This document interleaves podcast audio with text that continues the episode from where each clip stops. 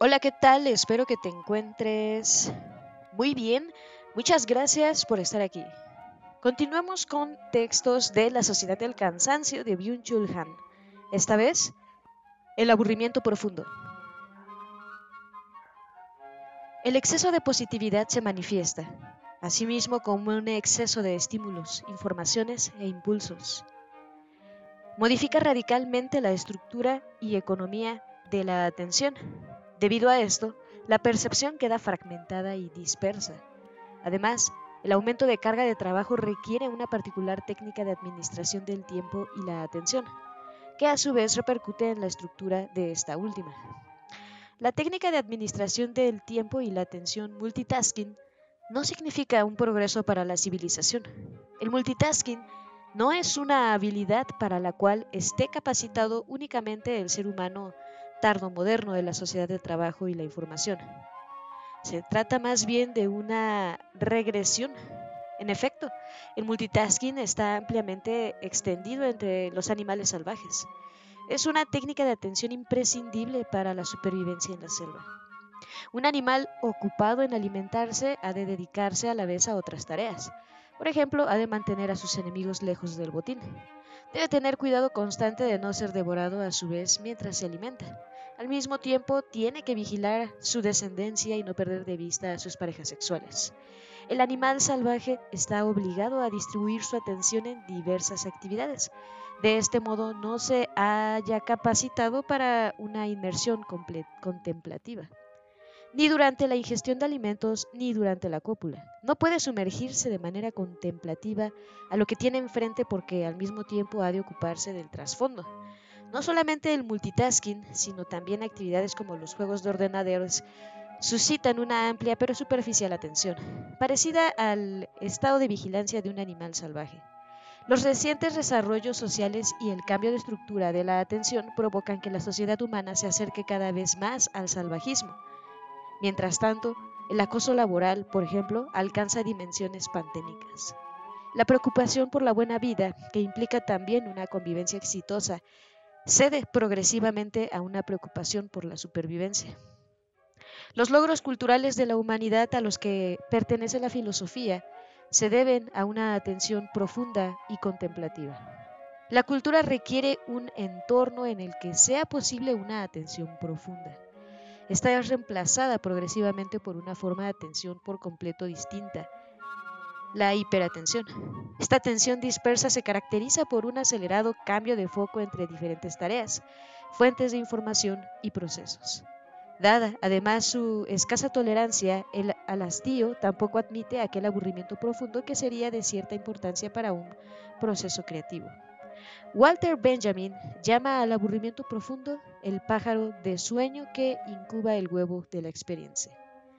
Según él, si el sueño constituye el punto máximo de la relajación corporal, el aburrimiento profundo corresponde al punto álgido de la relajación espiritual. La pura agitación no genera nada nuevo, reproduce y acelera lo ya existente. Benjamín lamenta que estos nidos del tiempo y el sosiego del pájaro de sueño desaparezcan progresivamente.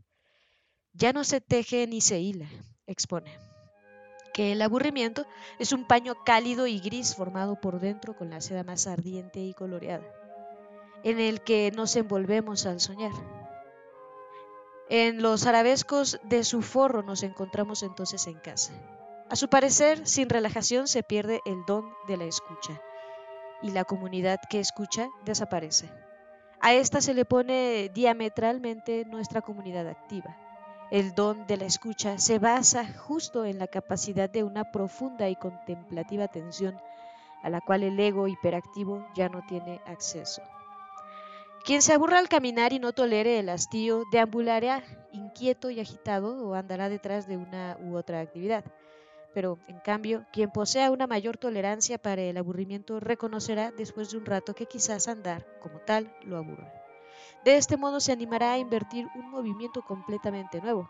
Correr no constituye ningún modo de nuevo de andar, sino un caminar de manera acelerada.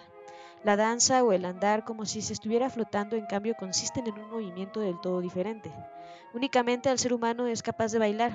A lo mejor puede que el andar lo invada un profundo aburrimiento, de modo que a través de este ataque de hastío haya pasado del paso acelerado al paso de baile. En comparación con el andar lineal y rectilíneo, la danza con sus movimientos llenos de arabescos es un lujo que se sustrae totalmente del principio de rendimiento.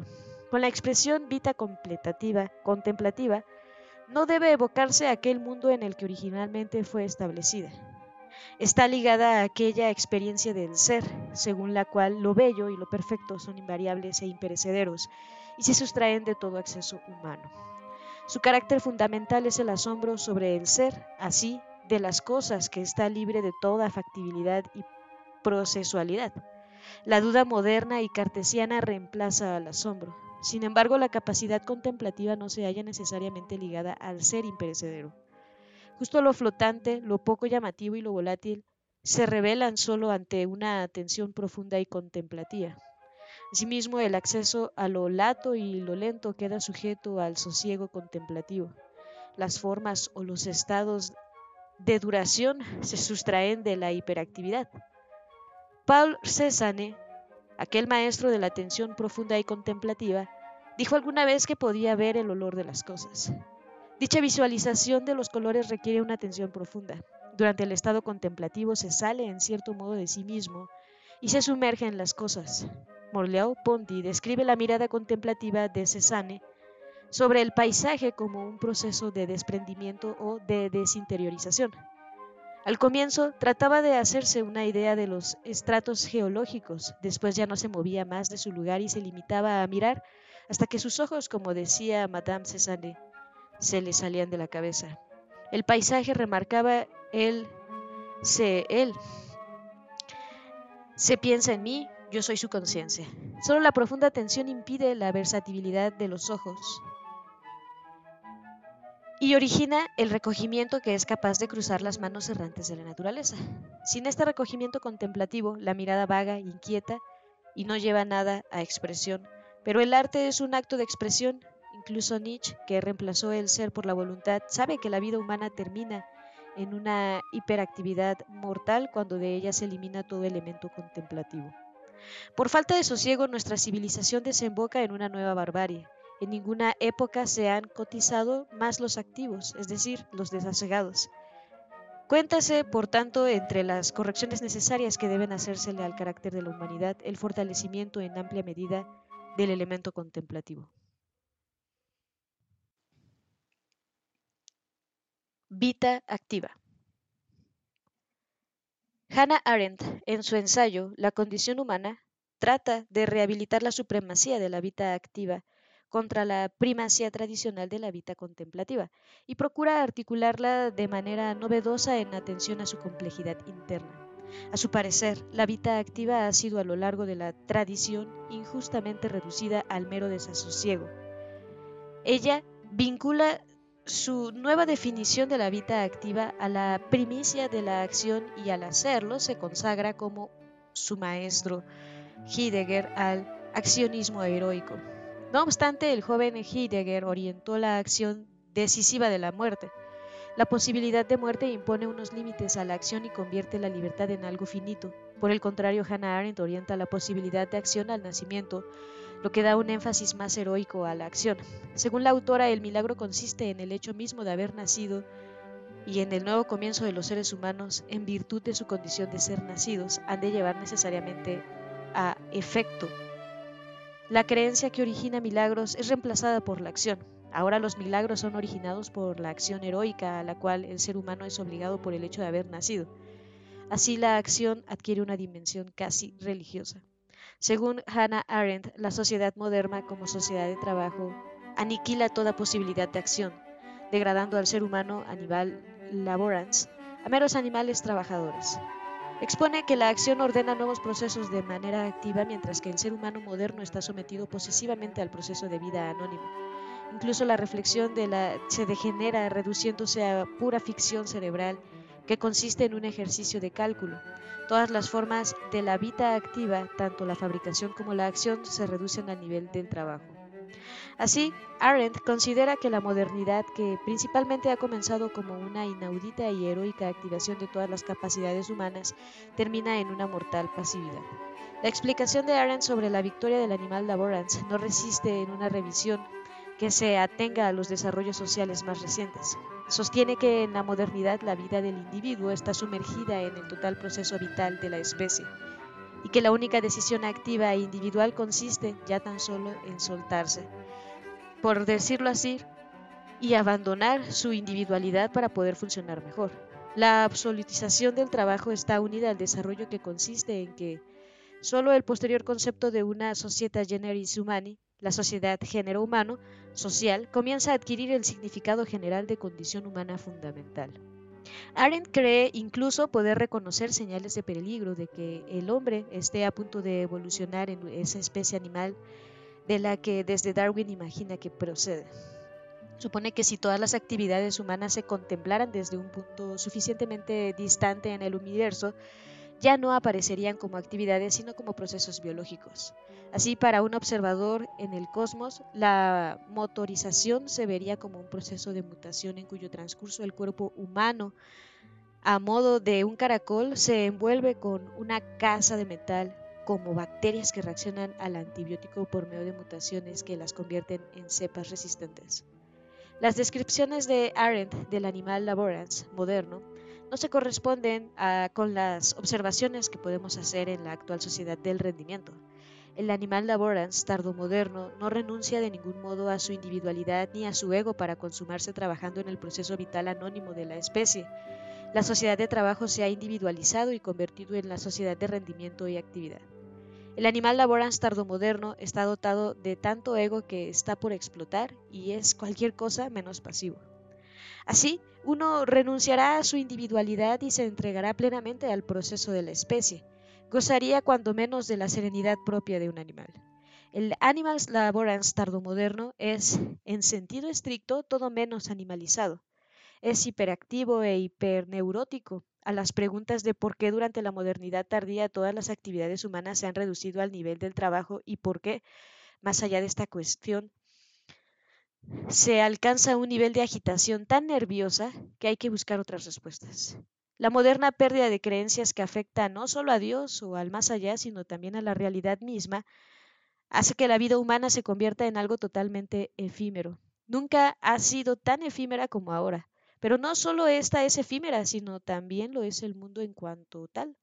Nada es constante y duradero. Ante esta falta de ser surge el nerviosismo y la intranquilidad. El hecho de pertenecer a la especie habría podido ayudar al animal que trabaja para ella a alcanzar el sosiego propio del animal. El yo tardomoderno, sin embargo, está totalmente aislado. Incluso las religiones en el sentido de técnicas tanáticas que liberen al hombre del miedo a la muerte y generen una sensación de duración ya no sirven. La desnarrativización general del mundo refuerza la sensación de fugacidad.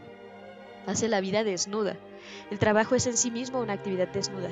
El trabajo desnudo es precisamente la actividad que corresponde a la vida desnuda. El mero trabajo y la nuda vida se condicionan de manera mutua. Ante la falta de una tanetotécnica narrativa nace la obligación de mantener esta nuda vida necesariamente sana. Ya lo dijo Nietzsche tras la muerte de Dios, la salud se eleva a diosa. Si hubiera un horizonte de sentido que rebasara la vida desnuda, la salud no podría absolutizarse de ese modo. Más desnuda que la vida del Homo sacer es la vida de hoy en día. Un Homo sacer es originalmente alguien que, causa de una infracción, ha sido excluido de la sociedad se le puede matar sin ser sancionado por ello. Conforme a Gamben, el Homo sacer representa una vida absolutamente aniquilable. Como homini sacri describe también a los judíos, judíos en un campo de concentración, a los presos de Guantánamo, o a los sin papeles, o a los aislados que en un espacio sin ley esperan su expulsión, o incluso a los enfermos que yacen vegetantes enchufados a los aparatos de la unidad de cuidados intensivos. Si la sociedad de rendimiento tardomoderna nos reduce a todos a la vida desnuda, entonces no solamente los seres humanos al margen de la sociedad o que se hallan en estado de excepción, es decir, no solo los excluidos, sino todos nosotros somos hominisacri sin excepción. No obstante, estos homini sacri tienen la particularidad de no ser absolutamente aniquilables, sino absolutamente inaniquilables. Son, en cierto modo, muertos vivientes. Aquí el término sacer no tiene el significado de maldito, sino de sagrado. Ahora, la nuda vida es a sí misma sagrada, de modo que ha de conservarse a toda costa. A la vida desnuda convertida en algo totalmente efímero, se reacciona justo con mecanismos con la hiperactividad, la historia del trabajo y la producción. También la actual aceleración está ligada a esa falta de ser. La sociedad de trabajo y rendimiento no es ninguna sociedad libre. Produce nuevas obligaciones. La dialéctica del amo y el esclavo no conducen finalmente a aquella sociedad en la que todo aquel que sea apto para el ocio es un ser libre, sino más bien a una sociedad de trabajo en la que el amo mismo se ha convertido en esclavo de trabajo. En esta sociedad de obligación, cada cual lleva consigo su campo de trabajos forzados, y lo particular de este último consiste en que allí se es prisionero y celador, víctima y verdugo a la vez. Así, uno se explota a sí mismo haciendo posible la explotación sin dominio. Los seres humanos que padecen depresión TLP o SDO desarrollan síntomas patentes también en los llamados eh, campos de concentración. En estos son los reclusos debilitados y távidos que, como las personas que sufren una depresión aguda, se han vuelto totalmente apáticos y ya no son capaces ni de diferenciar entre el frío físico y la orden del celador. No podemos sustraernos de la sospecha de que el animal laborans, tardomoderno afectado por trastornos neuronales, correspondería al eh, muslimán, con la diferencia en todo caso de que al contrario de este último está bien nutrido y no en pocas ocasiones obeso. En el último capítulo de la condición humana de Hannah Arendt, trata de la victoria del animal laborans. Frente a este desarrollo social, Arendt no ofrece ninguna alternativa efectiva. Tan solo constata con resignación que la capacidad de acción queda reservada ahora a pocos. Entonces, en las últimas páginas de su libro, hace un llamamiento directo al pensamiento. Según la filósofa, este es el menos perjudicado de aquel desarrollo social negativo. Aunque el futuro del mundo dependa del poder de los hombres en acción y no del pensamiento, este no es obstante no será irrelevante para el futuro del ser humano, puesto que es la más activa de las actividades de la vida activa y supera a todas las demás en su puro ser activo. De esta manera, Hannah Arendt concluye su libro con las siguientes palabras. Quien tiene cualquier experiencia en esta materia sabe la razón que asistía a Catón cuando dijo, Nunc quan se plus agere quan nihil cum ageret numa quan minus solum esse quan cum solus esset. Es decir, nunca está nadie más activo que cuando no hace nada, nunca está menos solo que cuando está consigo mismo. En estas líneas finales parecen un recurso de emergencia que puede hacer este pensamiento puro en el cual la experiencia de ser activo se pronuncia de la manera más pura. Pues precisamente el énfasis de ser activo tiene mucho en común con la hiperactividad y la historia del sujeto de rendimiento tardomoderno. También la cita de Catón con la que Hannah Arendt concluye su libro parece un tanto impropia, puesto que a ella remite originariamente Cicerón en su tratado de República, en el pasaje citado por Arendt. Cicerón incita a sus lectores a apartarse del foro y del jaleo de la multitud, y de retirarse a la soledad de una vida contemplativa. Así, enseguida después de haber citado a Catón, Cicerón elogia propiamente la vida contemplativa. Según él, la vida contemplativa y no la vida activa convierte al hombre en aquello que en un principio debe ser. Arendt hace de ello un elogio de la vida activa. Asimismo, la soledad de la vida contemplativa de la que habla Catón no es compatible sin más con el poder de los hombres en acción, que evoca Arendt una y otra vez. Por ende, al final de su tratado La condición humana, Arendt habla en favor de la vida contemplativa sin pretenderlo no se percata de que precisamente la pérdida de la capacidad contemplativa, que, y no en último término, está vinculada a la absolutización de la vida activa, es corresponsable de la histeria y el nerviosismo de la moderna sociedad activa. Y bueno, hasta aquí nos vamos a quedar por esta ocasión. Muchísimas gracias por acompañarme hasta el final. Nos vemos y escuchamos en la próxima.